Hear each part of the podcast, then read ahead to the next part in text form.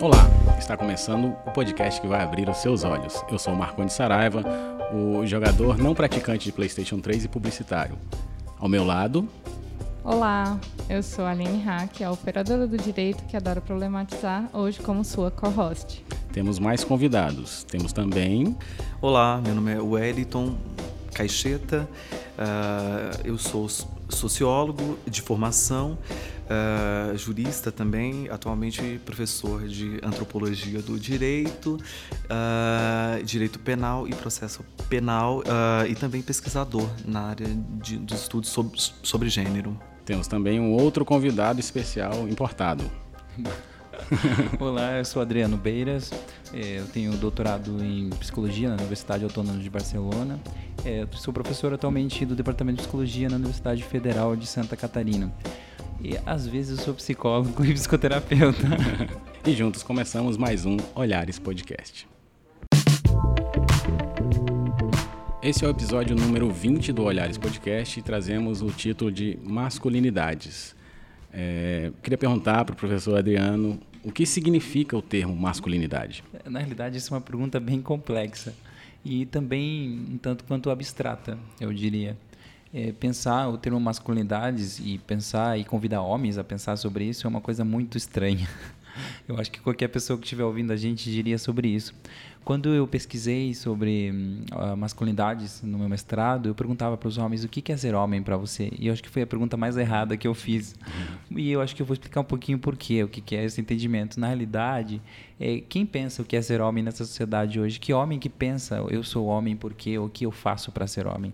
É, muitos respondiam que era gostar de mulher, é, que era ser quem eles eram, era efetivamente ter um pênis, algo nesse sentido mas nós sabemos que masculinidade é muito mais que isso. E talvez para a gente pensar o que é masculinidade, a gente deveria pensar o que são relações de gênero e como elas se constituem, nos constituem historicamente, culturalmente e nos vão e nos transformam em um determinado ou melhor, é, nos é, colocam numa determinada posição de sujeito no mundo, uma determinada forma de se expressar e colocar. E, de certa forma, nos limitam a uma posição e um, a um jeito de ser e vivenciar em algum estilo de modos de vida autorizado assim, nessa sociedade, que pode ser muito diferente aqui em outro país. É, e eu acho que esse é o ponto que a gente pode, é, por aqui, que a gente pode começar a conversa. Né? O que, que é a complexidade desse termo e como a gente pode trazer ele para o dia a dia, né? Eu diria que os homens em geral não pensam o que é isso, o que é ser masculino, o que é masculinidade, porque isso é algo que é, acontece na socialização masculina, acontece no trato entre homens com mulheres, entre homens e mulheres, com a relação que eu tenho com meu pai, com minha mãe, com os meus tios. Não é uma coisa planejada, né? Eu não, não é penso é algo... em ser homem antes de ser homem. Eu já não... não, não seria algo planejado efetivamente, mas algo que está completamente envolvido com o processo de socialização e um processo de culturalização e um processo cultural. É. E, e, eu acho importante destacar que quem pensou é, antes sobre essa condição de gênero, de ser homem ou mulher, foram as mulheres, na medida que elas se perceberam na condição de gênero, na condição de estar mulheres. É, e a partir disso que os homens começaram a, a se perceber em uma condição de gênero também e não necessariamente como representante da espécie humana. Eu acho que é mais ou menos por aí mesmo. Eu acho que a questão das masculinidades, elas ultrapassam os papéis sexuais ou os papéis impostos ou, nat ou nat naturalizados, seja por homens ou para homens, ou pelos homens, ou pelas mulheres, né? Ainda, ainda com esse gancho, eu acho que está muito vinculado com a questão da identidade.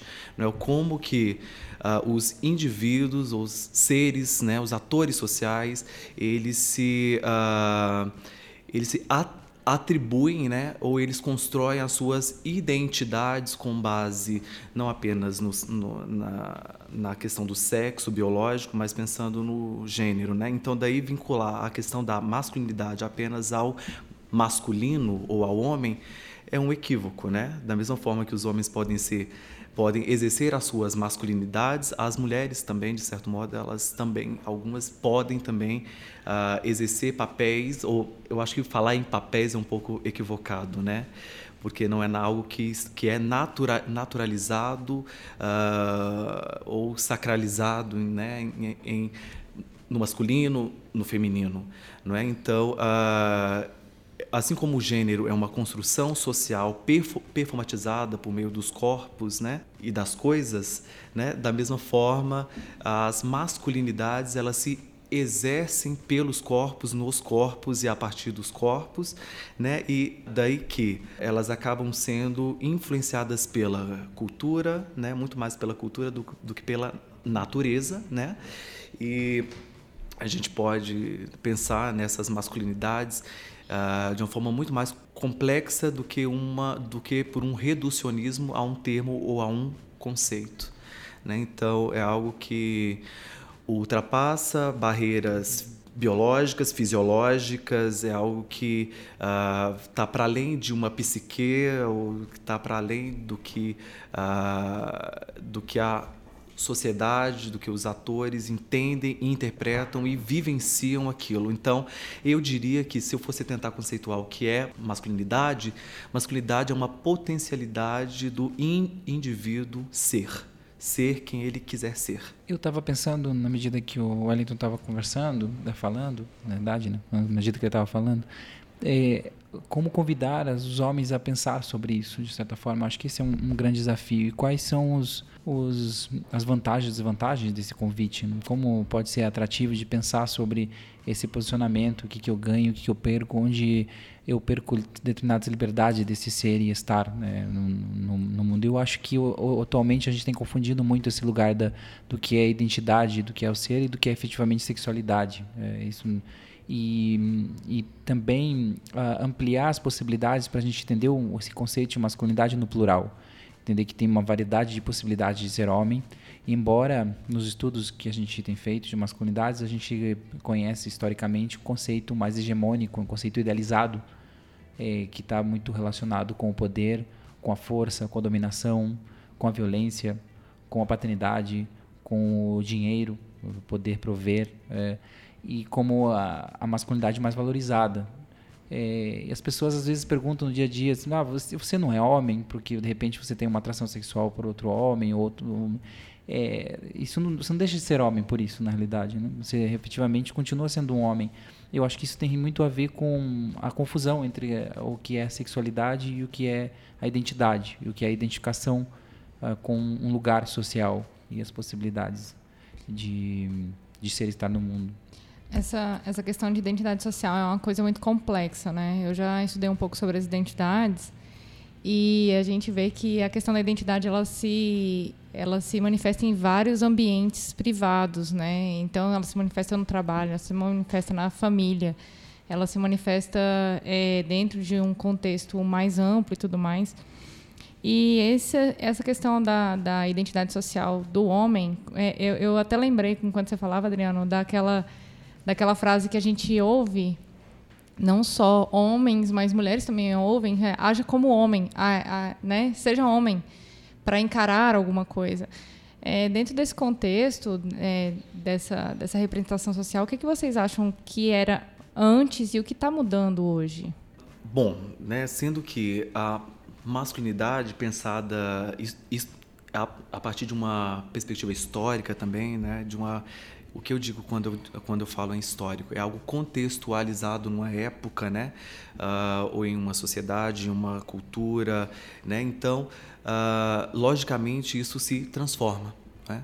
Então, se a gente pensar na, nas, nas identidades né? Mas, masculinas ou nas identidades femininas, enfim, Uh, o que se pensava, o que se atri atribuía, o que se convencionou, né? É tudo uma convenção né, que ah, para, para homens né, ah, determinadas funções sociais e para mulheres outras, enfim, se a gente pensar isso sob o ponto de vista ah, sociológico e antropológico, a gente percebe que as masculinidades elas têm se tornado de certo modo como eu posso dizer isso de uma forma mais clara? Elas Talvez sendo refeitas, ressignificadas e de uma forma mais porosa a, ao as identidades femininas ou a, ou a feminilidade ou isso tem a ver, claro ou não, com a influência do pensamento feminista ou dos feminismos, de certo modo, mas as masculinidades elas passam a ser ressignificadas né, a partir do movimento dos movimentos fem, é, feministas e passam a ser também não só pelas próprias mulheres, mas também pelos homens. Então, tem a ver com, com a posição social, tem a ver com as funções sociais, tem, tem a ver com a estrutura social, tem, tem a ver com a, a mudanças em outras esferas também, né? Uh, trabalho, enfim, né? Uh, eu citaria principalmente a questão do trabalho e da família, educação, enfim, que tem proporcionado aos uh, tanto às mulheres ou aos e aos homens repensar o seu lugar na sociedade a partir de como eles se situam, como eles se identificam uh, com. E outra coisa que tem que ser dita é que essa, essa identidade, por ela ser social, ela pressupõe além do eu, do outro e do coletivo. Então, ela é ressignificada não a partir de como eu me penso, ou eu me vejo, ou eu me situo, ou eu sou re, reconhecido soci, socialmente como homem, mulher, uh, mas também com como o outro me vê é uma via de a gente mão pode dupla, dizer uma via né? de mão dupla, não é? Eu estava aqui pensando sobre uh, viajar, porque na verdade, na medida que eu viajei para outros países, é, eu, eu, tenho viajado, eu percebi como isso é diferente em cada país, né? É, as atribuições que se dá ao homem e à mulher, as formas. Eu percebo que coisas que eram consideradas uh, não masculinas aqui no Brasil era muito diferente, por exemplo, na Espanha, na França, na Itália. É, e isso é interessante para a gente pensar justamente esse aspecto da, da potência cultural que existe aí para a construção da masculinidade. É, é, como isso varia e como existe isso muito no plural. E a partir desse mundo globalizado que a gente está vivendo agora, a gente acaba tendo uma influência muito grande das mídias, das redes sociais, para poder se expressar, para poder falar, é para poder ser outras coisas, né? outras estar no mundo de outras formas, se permitir estar no mundo de outras formas, dentro de diferentes modos de vida possíveis. Porque o que a gente percebe dentro dessa construção ideal hegemônica de masculinidade é que essas variações elas não são autorizadas socialmente. Então, na medida em que eu me mostro fora desse clube dos homens ou dessa forma de socialização, eu sou excluído. Isso acontece já desde a da adolescência, né? acontece isso desde pequeno e a gente vai ensinando já nossos filhos nesse molde. E eu acho que talvez seja isso que a gente precisava estranhar um pouco mais hoje no nosso dia a dia. É quando a gente está formando já essas visões e estereotipos eh, de masculinidade é, desde cedo. Né? Tem, um, um tem um, uma historinha que eu, que eu é, recebi online uma vez, que eu costumo usar com os meus alunos, chama Vida de Juninho. E ele fala, é muito interessante, porque acho que se alguém procurar online e colocar Vida de Juninho, vai aparecer, assim, realmente, esse texto. É interessante porque ele fala como a criança, desde na barriga, você já começa a ter umas idealizações. Ah, esse menino vai ser um garanhão, ele vai gostar de jogar futebol, ele vai fazer... Você já vai dando forma a, a esse sujeito é como se esse fosse o único caminho possível para ele, na realidade. E na medida que ele se mostra em um outro lugar, ele acaba tendo muitos problemas, muitos problemas é, não só é, nas relações diretas de amor com seus pais e, e é como socialmente depois na medida em que ele se mostra diferente. E hoje, hoje nós, as mídias têm ajudado muito nesse sentido para a gente ampliar essas possibilidades, né? seja através de, de filmes, seja através de seriados, que têm tra, tra, trazido muito outros personagens, essas, essas variações, essas problematizações. Ainda que também temos tido muitos problemas também, né? Porque as redes sociais acabam trazendo também essa intolerância à diferença. E esse, esse estranhamento ao diferente é um, um ponto que a gente precisa pensar. É, e e para isso a gente precisa pensar o que é ser homem dentro da sociedade, na, na verdade, no sentido de que é um é um é, um lugar de muito privilégio, na verdade. E que privilégios são esses? Como prescindir deles? É possível prescindir deles? E, e quem está perdendo quando a gente coloca isso em termos de relações de poder? Né? É, por que? Eu sempre me pergunto e pergunto para os alunos por que ainda hoje é pejorativo ou é hum, algo é, de menor valor parecesse com uma mulher? Por que vestir-se como uma mulher é menos valorizado? Por que homens trans passam muito mais facilmente do que mulheres trans na, na sociedade? Acho que isso diz muito do momento que a gente vive ainda em cima dessa norma. Aí a gente pensar como o gênero ele é constituído a partir de uma norma e de um jeito de ser que, que a gente chama de performance, que tem a ver muito com esse lugar de como você moldear um corpo desde pequeno para ser da maneira que a sociedade diz que deve ser. E quem resiste a isso tem muitos problemas. Até pelo termo que se usa, né? Quando você quer diminuir o homem, você fala, não, o sujeito tem um jeito meio afeminado afeminado, ligado ao feminino, não sei, atinge a masculinidade? Que masculinidade que a gente está falando aqui? E pegando o gancho que você falou também da, da vida de Juninho, como é que é essa compreensão do masculino dentro do, dos contextos familiares? Como é que essa construção é um, é uma masculinidade que ele se enxerga de um jeito diferente dentro do âmbito familiar, dentro da sociedade? Como é que é isso, essa construção? Eu entendo a construção da identidade como algo muito em movimento, não algo realmente fixo. A gente está em movimento é, e nós somos coisas diferentes em lugares diferentes a partir de contextos, é, cultura, construção social.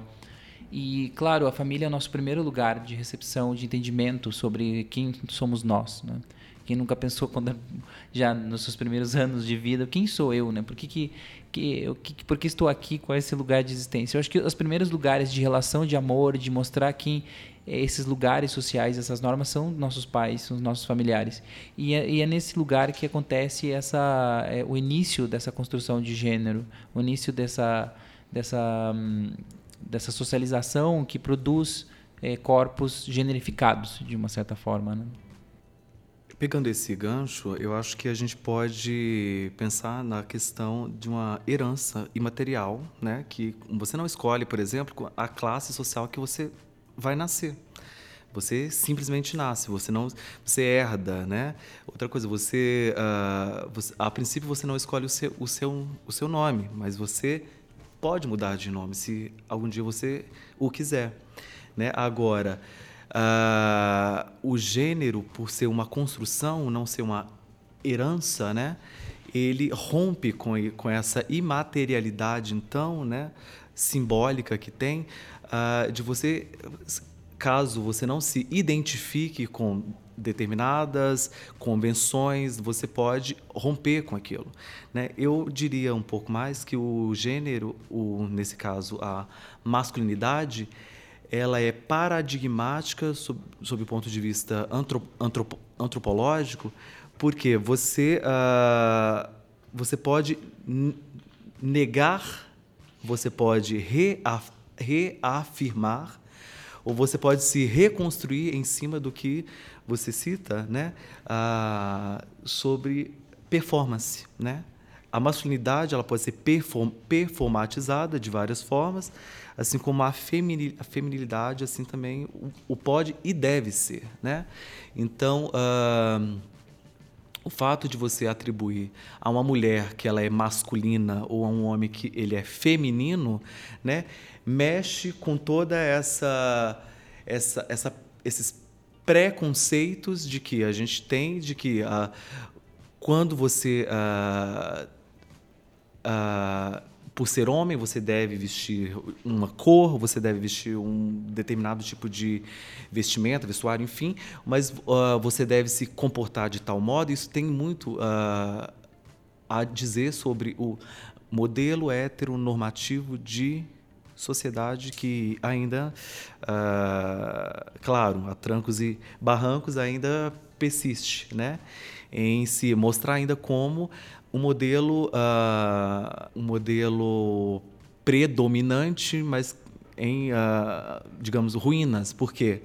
Uh, a gente não pode dizer que, aliás, pelo menos pensando nas, nas nossas sociedades hoje, eu estou pensando, claro, né, uh, não apenas nessa, nessa divisão entre, nessas classificações ou nessas caixinhas, né, homem, mulher, uh, homem cis, mulher cis, homem trans, mulher trans, ou pensando para além disso, ou pensando em é, transgênero ou transexual, travesti, crossdressing, etc., eu acho que a masculinidade, na verdade, ela ainda é marcada na nossa cultura, na nossa sociedade hoje, ainda por dois conceitos que, além desse de sexualidade, ainda o conceito de honra e de virilidade.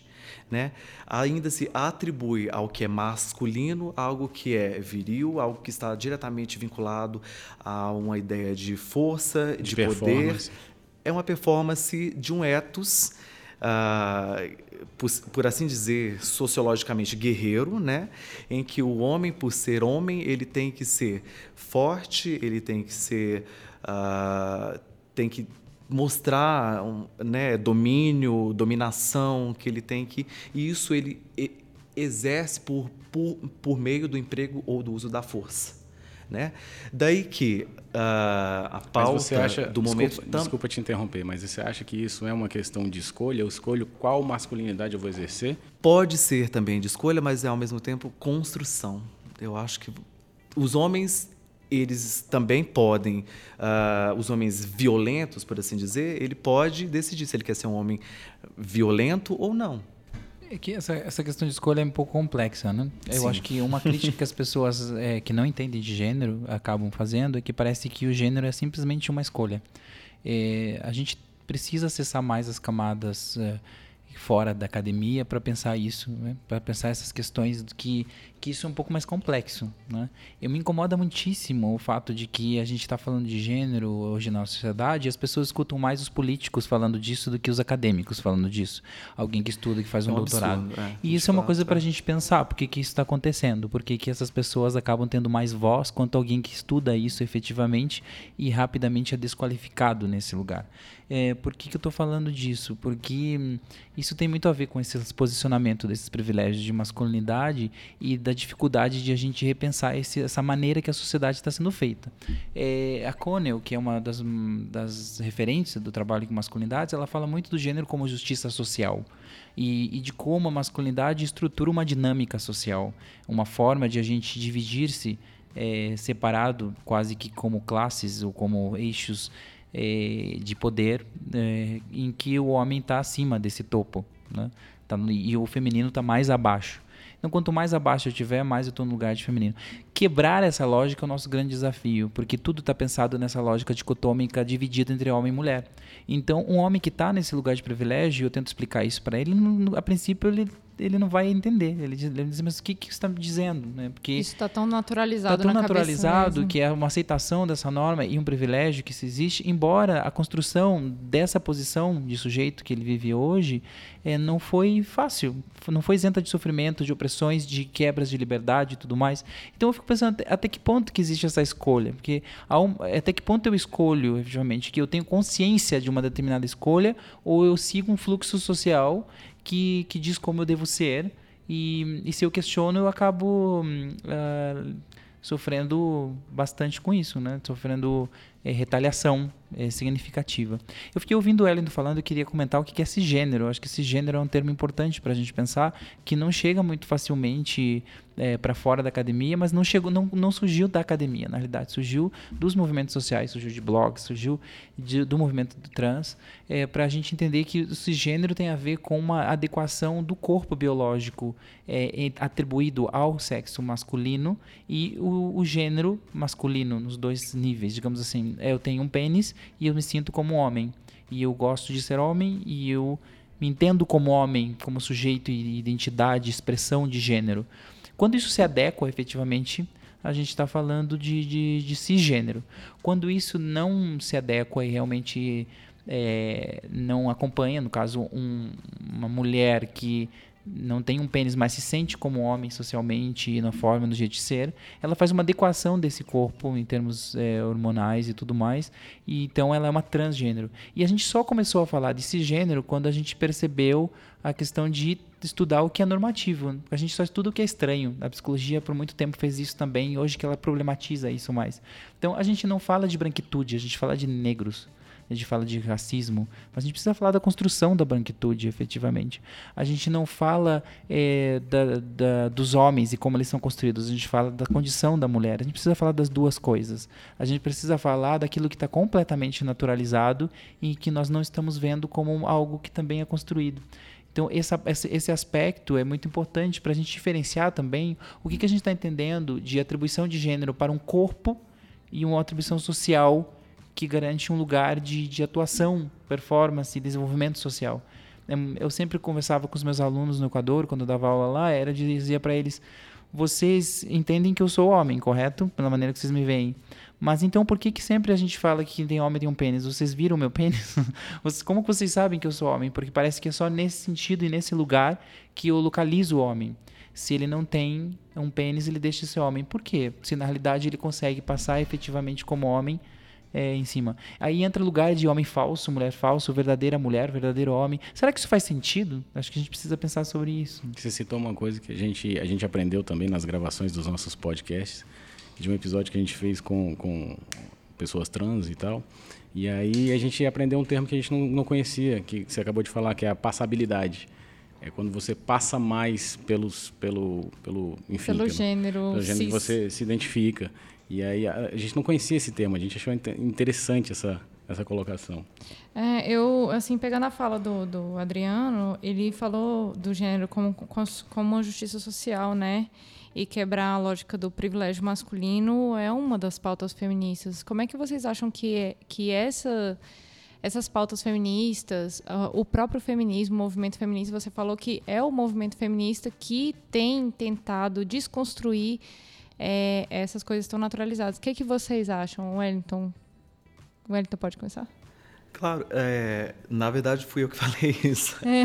É, pois é, eu acho que sim. Os dois falaram um pouquinho. Dos feminismos, né? Então, uh, na verdade, isso, isso se torna uma pauta. O que o, o Adriano disse é muito pertinente, porque essas, essa vontade de uh, transformar, mudar ou, su, ou subverter a ordem, né? Ela, ela sai, ela nasce das minorias. Não é interesse dos homens até então uh, se repensar enquanto homens. Isso é interesse, é uma pauta das mulheres e que toca diretamente os homens, né? Mas não apenas para se uh, compreender enquanto homens, mulheres, mas para uh, para mostrar que essa diferença em termos de relações sociais elas são são, são contingentes e elas precisam ser sus, suspendidas, né, sob o ponto de vista social e rep, repensadas enquanto algo que é estrutura, estruturada, estruturante e que tem sido transmitida de geração em geração dessa, desse, dessa forma sem ser questionada, né? Então, uh, daí que o, o, os vários movimentos feministas eles são fundamentais nesse sentido de uh, mostrar essa desigualdade baseada não apenas na uh, pensando em Beauvoir, Simone, né, de Beauvoir, mas, enfim, mas são tantas outras e também, tantas outras né? depois que pensaram e ainda pensam, enfim, nessa hierarquia, nessa nessa, nessa hierarquização social que uh, baseada, né, nas construções sociais de gênero, né? Uh, o Adriano talvez possa complementar melhor essa parte. Não, é, é, é, o que me chamou muita atenção foi a questão do, do Adriano comentar é, que se procura falar mais de gênero na política do que nos próprios é, ouvir os acadêmicos falarem, né? E a gente vê que dentro do contexto político do país, a gente tem pouquíssima representação feminina lá dentro. Vou te dizer que me chamou muita atenção, vindo para Brasília, hum, agora de avião, o número de homens que tinha no avião. Efetivamente foi muito expressivo, assim, né? E chegando aqui, quando eu estava almoçando, eu também olhei para o lado e vi muitos homens. É interessante como Brasília tem uma representatividade masculina de homens de terno é, em vários lugares, mais do que a gente imagino que vivendo aqui não percebe isso, mas eh, esse estranhamento eu acho que é o primeiro caminho para a gente pensar é, uma redefinição uma, ou uma melhora nas nossas relações de gênero. Quando a gente fala de, de disso, a gente tem está pensando numa melhora para ambos os lugares, mas, mas realmente para para que vários modos de vida possam existir e não só alguns, efetivamente. É, eu acho que isso é um ponto importante. É, a, o gênero tem estado na, na política como um incômodo em, em vários sentidos, porque ele está mexendo com uma norma tradicional e ele está mexendo também com a tradição. E isso gera um certo desconforto para quem está seguindo isso fia, piamente, digamos assim. Por isso que ele incomoda tanto, por isso que ele está incomodando tanto a religião, por isso que ele está incomodando tanto é, a, a, política do país e as políticas públicas e, e, a divisão de direitos. E a gente precisa conversar e falar mais sobre isso no dia a dia para entender o que é isso, para além do que se fala em redes sociais, em, em, efetivamente para além do que se fala em discussões de Facebook, é, e, e, ouvir o que as pessoas têm a dizer sobre isso, que são especializadas nesse termo, nesses termos, nesses estudos. Há, há, várias, várias referências dentro do país em estudos de gênero. E, e, para além do, do, entendimento de uma ciência tradicional, que é só biológica ou positivista, mas efetivamente com vários tipos de estudo que nós temos e que merecem seu espaço e que têm tido êxito e, e destacado internacionalmente, inclusive é, desde o Brasil para outros lugares. E, então, eu acho que isso é muito importante. É muito importante a gente fazer esse movimento e ouvir o que a gente tem estudado sobre isso. É, eu vejo que, que a pesquisa de gênero é, ela é bem ampla. É, recentemente eu tive acesso a, a um, um episódio de quadrinhos que foi feita uma análise sobre a mídia quadrinho e, inclusive, você tem um artigo né, sobre quadrinhos que eu, que eu li achei bem bacana, que faz é, essa análise da masculinidade dentro do quadrinho e eu vi a pesquisa das meninas também nessa área, na parte de quadrinhos. Mas, assim, voltando aqui ao assunto. É, essa questão do movimento feminista ainda, a gente sabe que a, foi o movimento feminista que hoje aqui no Brasil construiu, a, é, na verdade, que visibilizou a questão da violência doméstica. Como é que os papéis é, masculinos é, se comportam quando eles são é, como é que eu posso dizer quando é a, quando, dentro desse guarda-chuva aí das violências, né? Porque a gente sabe que o maior o maior agente das violências é o homem, na, no caso da violência doméstica. É, né? E essa masculinidade é usada como desculpa, vamos dizer assim, como é, justificativa do agente da violência. Não, eu, eu sou homem, por isso que eu, que eu sou assim. A minha, é como se fosse o meu, digamos, papel, né? não é o mesmo, não é o termo que vocês preferem, mas é como se ele trouxesse para si, não, eu, isso para mim é natural porque eu sou homem, homem realmente é violento, isso é normal. Sempre me chamou a atenção o fato de se sentir mais homem quando violento. Quando vários homens percebem, dizem isso nos grupos de homens autores de violência que a gente procura desenvolver e nas pesquisas que eu realizei e na minha própria história pessoal, se for pensar, é, como isso é valorizado, de certa forma. Um homem agressivo é muito mais valorizado. É, lembro muito de uma quando saiu na época que acho que uns dois anos atrás apareceu o Dunga na seleção brasileira muito brabo com a seleção e eles dizendo numa capa de revista quando ele estava sendo firme né, com os com os jogadores de uma forma muito positiva, na realidade. E a mesma semana saiu uma, uma, uma capa também de algumas revistas com a atual presidente naquela época e ela como mulher sendo muito agressiva também, sendo desqualificada desse lugar. E a necessidade que algumas mulheres acabam tendo quando elas entram na política de se masculinizar para sobreviver nesses espaços que acabam sendo masculinos. Então, a violência ela acaba sendo subjetivando os homens, transformando você em homem, efetivamente. E, e eu acho que isso é uma possibilidade de ser homem, que alguns dizem de masculinidade tóxica, outros vão usar outros termos, é, que, que a gente tem tentado desconstruir, que é o que a gente faz muitas vezes nos grupos de homens autores de violência. Desconstruir a relação direta entre masculinidade e violência. É, e pensar que outras masculinidades são possíveis na nossa relação de história pessoal, é, na nossa relação história familiar, história conjugal, e, e, e problematizar, repensar é, criticamente, porque isso faz tanto sentido para nós, sempre, é, essa conexão com a violência. Né? Claro, eu não vou negar que existe uma maior tendência de alguns homens à agressividade por causa de testosterona, mas a testosterona pode trabalhar também no corpo feminino. Acho que os estudos trans têm mostrado muito isso. E da mesma gente. forma, né? É, de uma forma muito similar. Mas ela, a, o, que, o que a gente precisa trazer aqui para a questão é que violência nunca pode ser pensada de uma forma simplista e de uma forma de causa e efeito, e nem masculinidade nem gênero. Então eu não posso dizer que um homem é violento por causa da testosterona, ponto. Eu preciso dizer que um homem pode ser violento pela testosterona e pela socialização, pela identidade, pela questão cultural, pelas relações outras, pelo momento que está passando por estresse. Então, é, a questão é muito mais complexa, tem vários fatores envolvidos que a gente precisa considerar e, de fato, a gente acaba correndo para causa e efeito. Qual é a causa de? Essa pergunta precisa ser eliminada.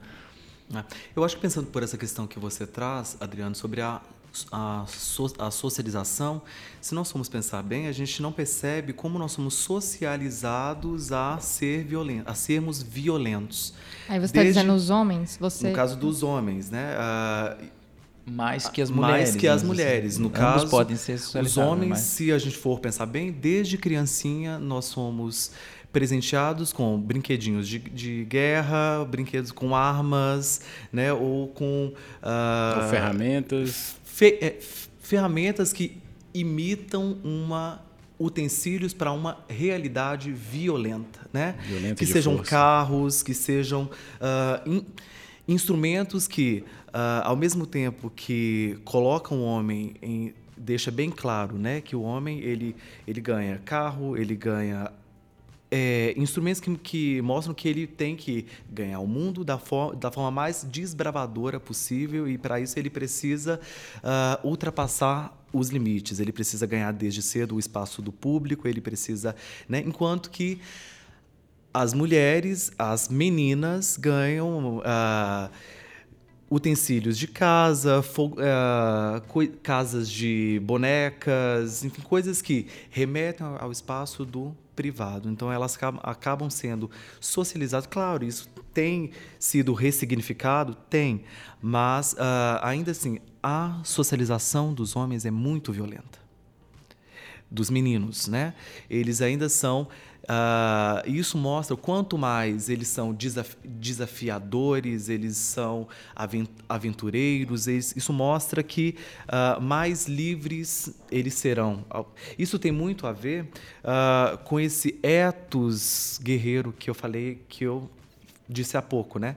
Uma coisa que, falando nos estudos, enfim, que tem sido nos estudos pioneiros até, uh, eu destacaria, né, no, sob o ponto de vista das masculinidades violentas, um dos primeiros estudos no Brasil, que foi de uma antropóloga, Marisa Correia, né, que é o Morte em Família.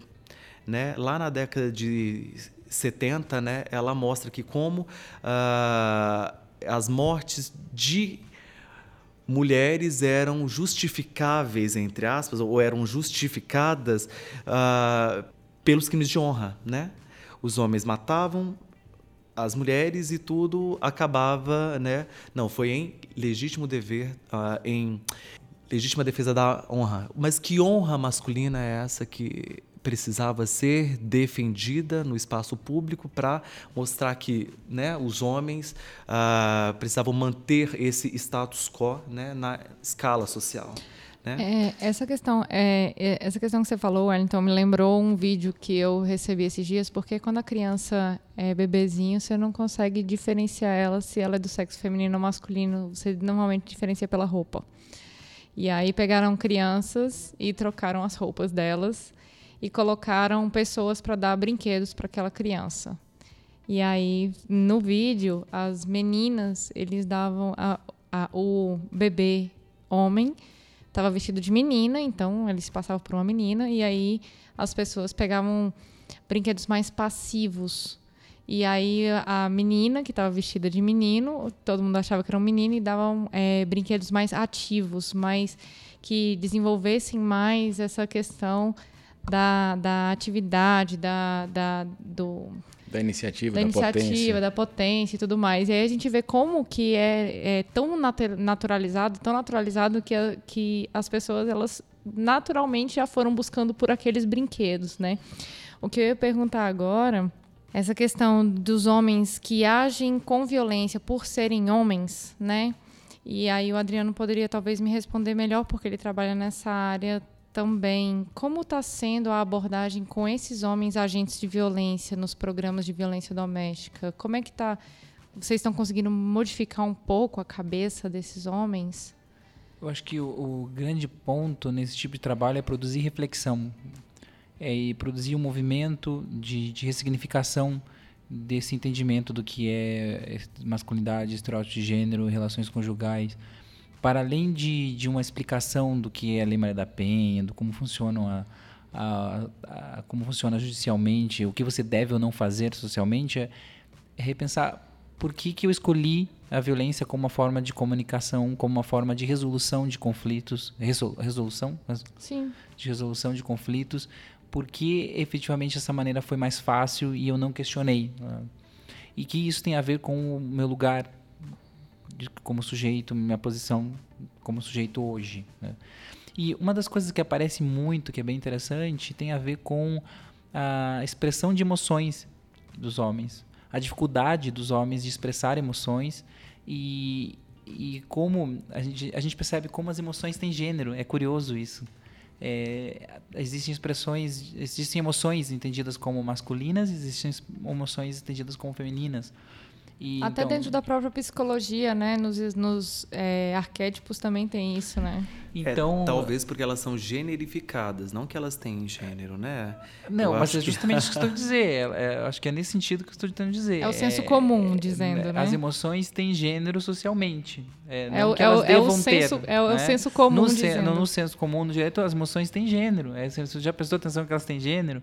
É, ou, ou, que elas são generificadas. Daí eu aproximaria mais nisso que você está falando. Elas são generificadas. Porque emoção é emoção, na realidade. Mas essa atribuição, essa diferenciação de comportamentos que a gente faz é, em geral para homem e mulher, a gente também faz para as emoções, a gente classifica elas.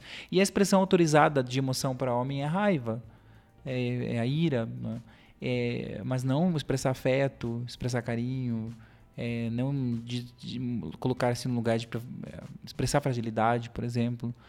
É, no, no, grupo de homens a gente falava muito sobre, a, por exemplo, esse lugar de, de, de parecer vulnerável né? ou, e, e como os, os, homens por vezes entendiam isso como fraqueza e como a gente pode repensar esse lugar também como lugar de fortaleza um lugar em que em que te dá forças para enfrentar determinadas questões sinceridade autenticidade e tudo mais né? então esse lugar de ressignificação de algumas coisas comuns que a gente tem no dia a dia até esse questionamento até de fato é, eu tenho que separar minhas emoções entre as possíveis e as impossíveis porque eu tenho uma posição masculina na sociedade é, então, interessante é... você citar isso porque, assim, trazendo para um, um ambiente essencialmente masculino, de futebol, por exemplo, aí você, você consegue justificar um, um sentimento de choro ou alguma coisa assim quando você vê que é realmente um sofrimento que justifica, sabe? Ah, o homem pode chorar desde que ah, seja uma dor física muito grande, seja uma, uma perda muito grande. Ah, um choro não é qualquer choro. Aí já, já, já não é permitido. Chore como um homem. Chore como um homem no momento que o homem isso. chora. Interessante isso porque isso tem muito a ver com o que eu disse há pouco, que a socialização masculina ela é violenta sobre esse aspecto também porque os homens eles são uh, socializados para serem contidos os homens não podem expressar as emoções os homens têm que uh, manifestar o mínimo possível do que eles estão pensando, né? principalmente se for em uma interação desigual em termos de, de gênero e sexo. Então ali ele tem que ser comedido, ele tem que ser atraente, porque o homem perante isso sob o ponto de vista feminino também, porque se o homem ele é emotivo, nem todas as mulheres vão achar interessante. Isso também ah, no eto, no, no método, não, mas no meio gay também é uma coisa bastante presente. Né? Os homens, o homem mais sentimental, enfim, ele é afeminado, né? O homem que mesmo em uma relação homoafetiva sempre ah, às vezes há essa transposição de papéis, né, identitários aí que acabam se confundindo, né, também com isso. Tem outro aspecto que eu queria uh, falar sobre a, a questão do Estado, né? O Estado, ao trabalhar com essas uh, masculinidades violentas, foi uma questão que eu também percebi na minha pesquisa de mestrado, ao trabalhar com a subversão dessas masculinidades violentas por meio uh, daquele combo, que é uh, quando o juiz aplica medidas protetivas junto com medidas cautelares, e aí eu cito o caso das tornozeleiras eletrônicas, por exemplo, e depois os homens eles são enviados para grupos reflexivos de gênero, que é um tema que o o Adriano conhece muito, é, os homens eles chegam lá a partir de uma, algum, de uma perspectiva do Estado que é tirar a violência dos homens. Como que o Estado vai trabalhar com essas masculinidades violentas? Como que o Estado, que projeto de novo homem é esse que não pode ser um homem violento, mas que é um homem que tem que refletir, que tem que ressignificar as violências, né? Uh, ou que homem que é esse que ele precisa uh, repensar os seus papéis entre aspas, né, dentro dentro e fora de casa ou, né? Então uh, o Estado em si, uma figura masculina ou, mas, ou masculinizada, né? o ethos por excelência do poder, do prestígio, enfim, quer trabalhar os homens que ele socializou para serem violentos. Isso começa desde não apenas da família, mas do sistema de ensino público ou, ou não, e quer transformar esses homens em homens que não sejam violentos, né? Então isso acaba é um ponto de são contradições, né? É um ponto paradoxal, paradoxos é? Eu acho. Mas o, o, o, trabalho com homens ele é muito importante nesse sentido de a gente refletir não só com um lado do problema, digamos assim, né? Estamos falando de violência doméstica, a gente vai lá e trabalha com a vítima e não trabalha com o, o agressor. Homem. É, tem um, um, dos, um dos profissionais que trabalha com isso que eu entrevistei, ele dizia que era como enxugar o chão com a torneira ligada. Assim, é, é, a, minha, mantém... a, minha, irmã usa é muito boa, a expressão seca-gelo. Seca-gelo. As é duas expressões metáfora. são clássicas para a gente entender isso. Né? É, a, nós precisamos falar com os homens, efetivamente. Esse é um, um, um, tema. E como falar com esses homens?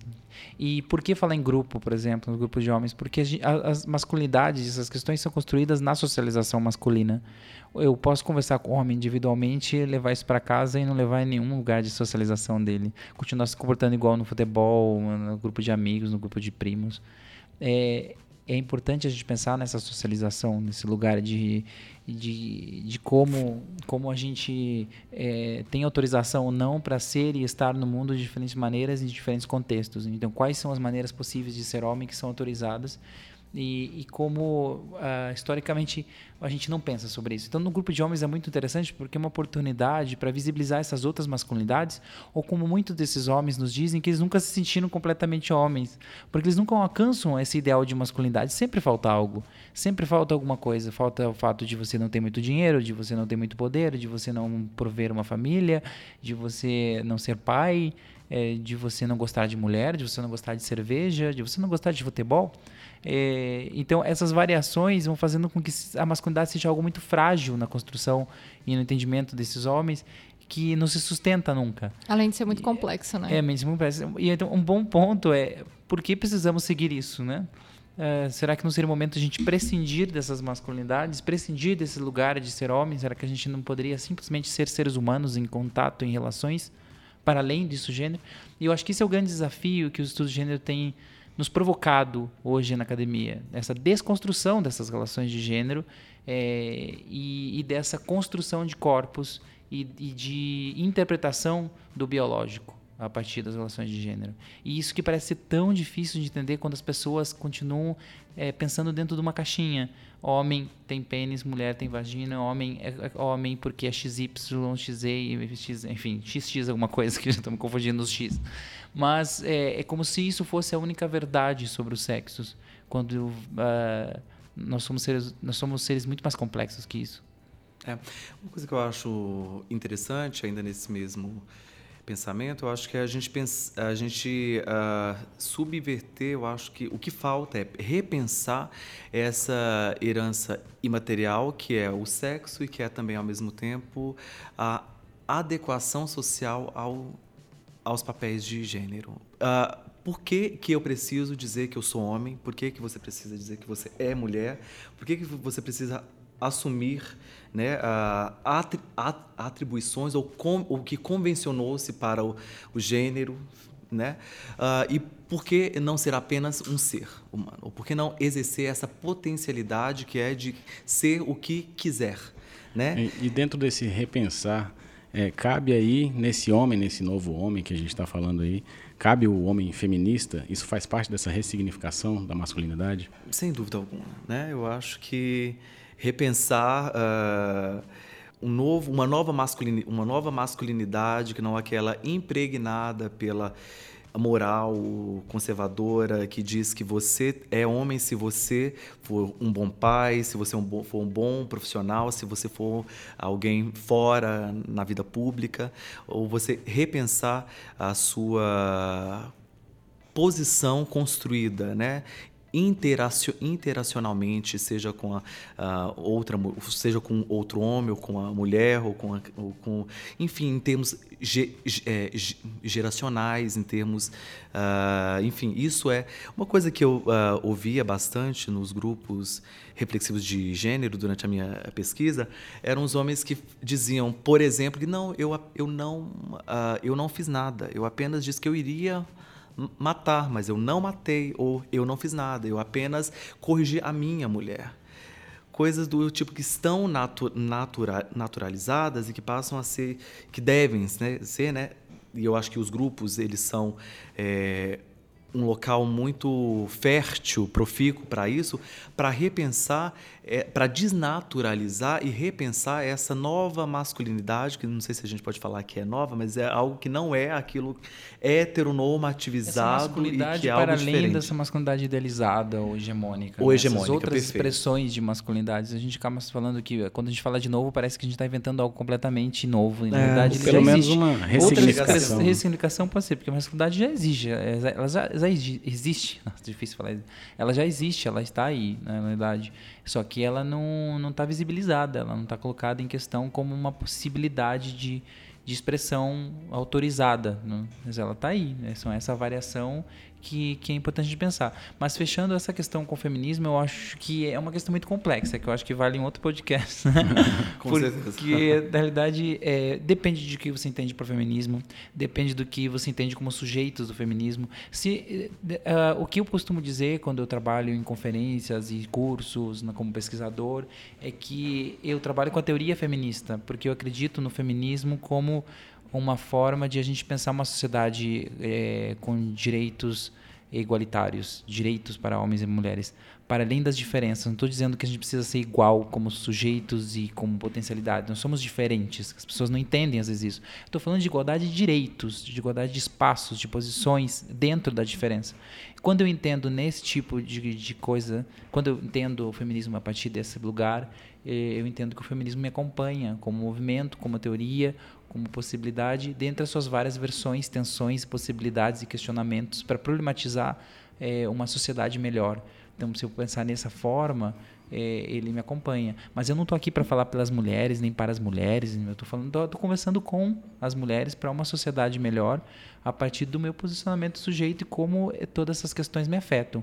E eu passei a pensar sobre masculinidades a partir da, das provocações do feminismo, a partir dos estudos de gênero, a partir do questionamento desse lugar que eu estava na sociedade em que, eh, que me colocavam dentro de uma caixinha que eu não entendia por quê. E eu assim, mas que, que é isso? Não estou entendendo. E eu busquei entender isso. E meu convite é vamos entender um pouco melhor como a gente tem se posicionado no mundo, como a gente tem é, se movimentado, como a gente tem viajado pelo mundo, é, que viagens a gente tem feito e o que, que a gente tem observado dessas viagens, o que a gente tem estranhado dentro desses movimentos. É, e essa é exatamente a proposta do, do Olhares, é trazer esse questionamento, trazer um novo olhar sobre essas questões. E aí, assim, apesar de achar que a gente poderia ficar horas e horas conversando aqui, a gente precisa finalizar o episódio, já, já estendemos bastante.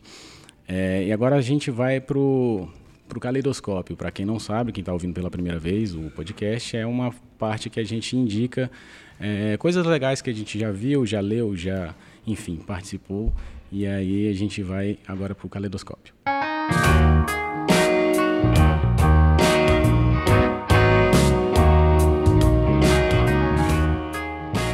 Então vamos lá, vamos para as nossas indicações do caleidoscópio. Adriano, por favor.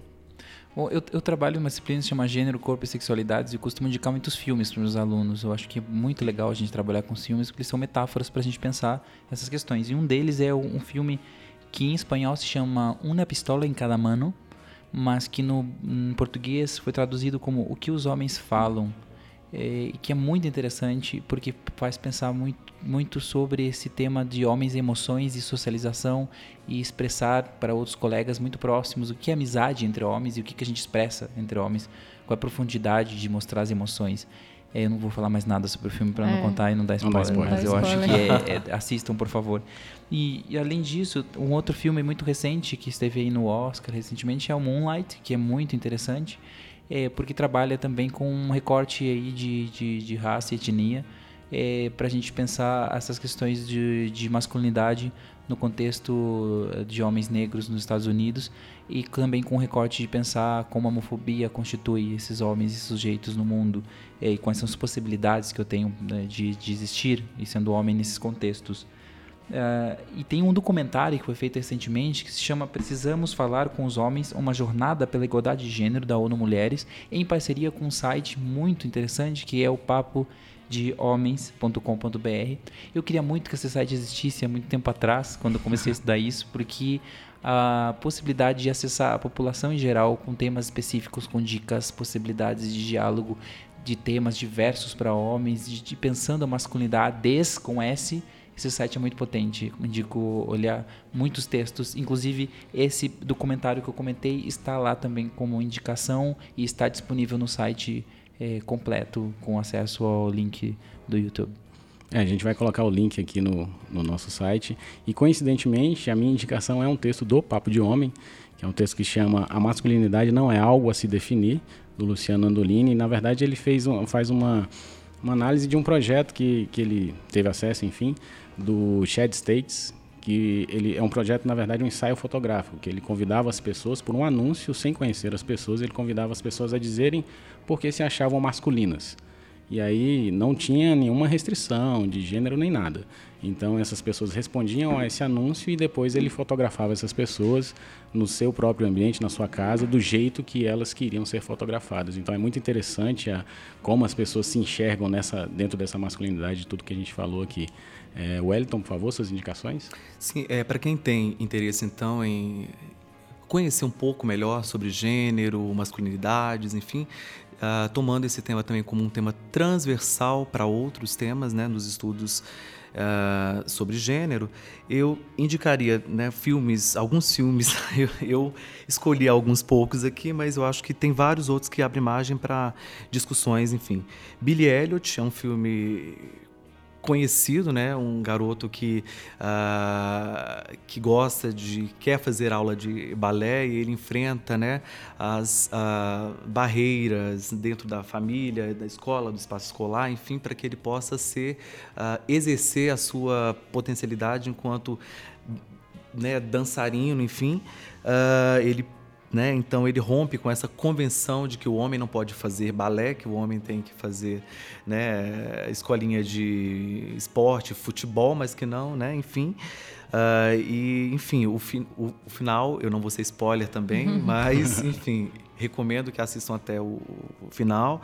Uh, a Cor Púrpura também, né, virou o jogo, é outro filme brasileiro, também muito bom.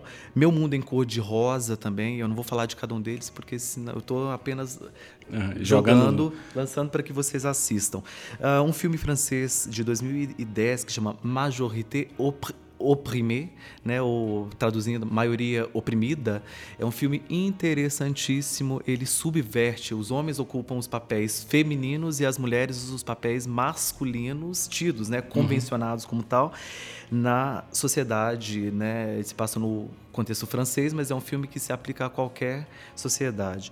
Uh, como site, talvez, uh, um site um pouco técnico, institucional, enfim, mas o site Eles por Elas tem muito material interessante que pode ser também trabalhado para quem o site é, da ONU, né? O site da ONU Mulheres também, né? Eu acho que tem muitas coisas boas aí disponíveis e que podem ser uh, acessadas por todos e por todas.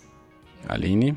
A minha indicação é um filme que eu assisti faz muito tempo e quando a gente estava discutindo sobre o episódio eu acabei me lembrando. O nome do filme é Toast. É um filme francês também, eu acho. É, não, é um filme inglês. É, a direção é do S.J. É, Clarkson. É a história de um menino que ele assume o papel de cozinheiro da família depois da morte da mãe dele. É muito bacana. e como esse papel é ocupado e a importância desse papel dentro do contexto familiar. Eu, eu achei bem bacana a história, vale a pena também assistir. Bom, gente, eu queria agradecer imensamente a presença de vocês no nosso podcast aqui, Adriano. Eu sei que está muito corrido aqui para abrir esse tempinho para a gente, o Wellington também. Muito obrigado. E por fim, eu queria agradecer a você que teve a paciência e a curiosidade de ouvir o nosso pod até aqui. Muito obrigado mesmo. Valeu, Se galera. quiser falar com a gente, ó, no Twitter, no Instagram, nosso perfil é olharespodcast, nosso site é olharespodcast.com.br. O e-mail para falar com a gente, mandar um recado, críticas, tudo, pode falar o que você quiser. A gente vai fazer a moderação disso, não se preocupe. É falecom@olharespodcast.com.br. No Facebook, facebook.com/barra olharespodcast. Nosso podcast é quinzenal. Assine nosso feed e vem ver o mundo de uma forma diferente. Olhares Podcast. Só de ouvir dá para ver que é diferente.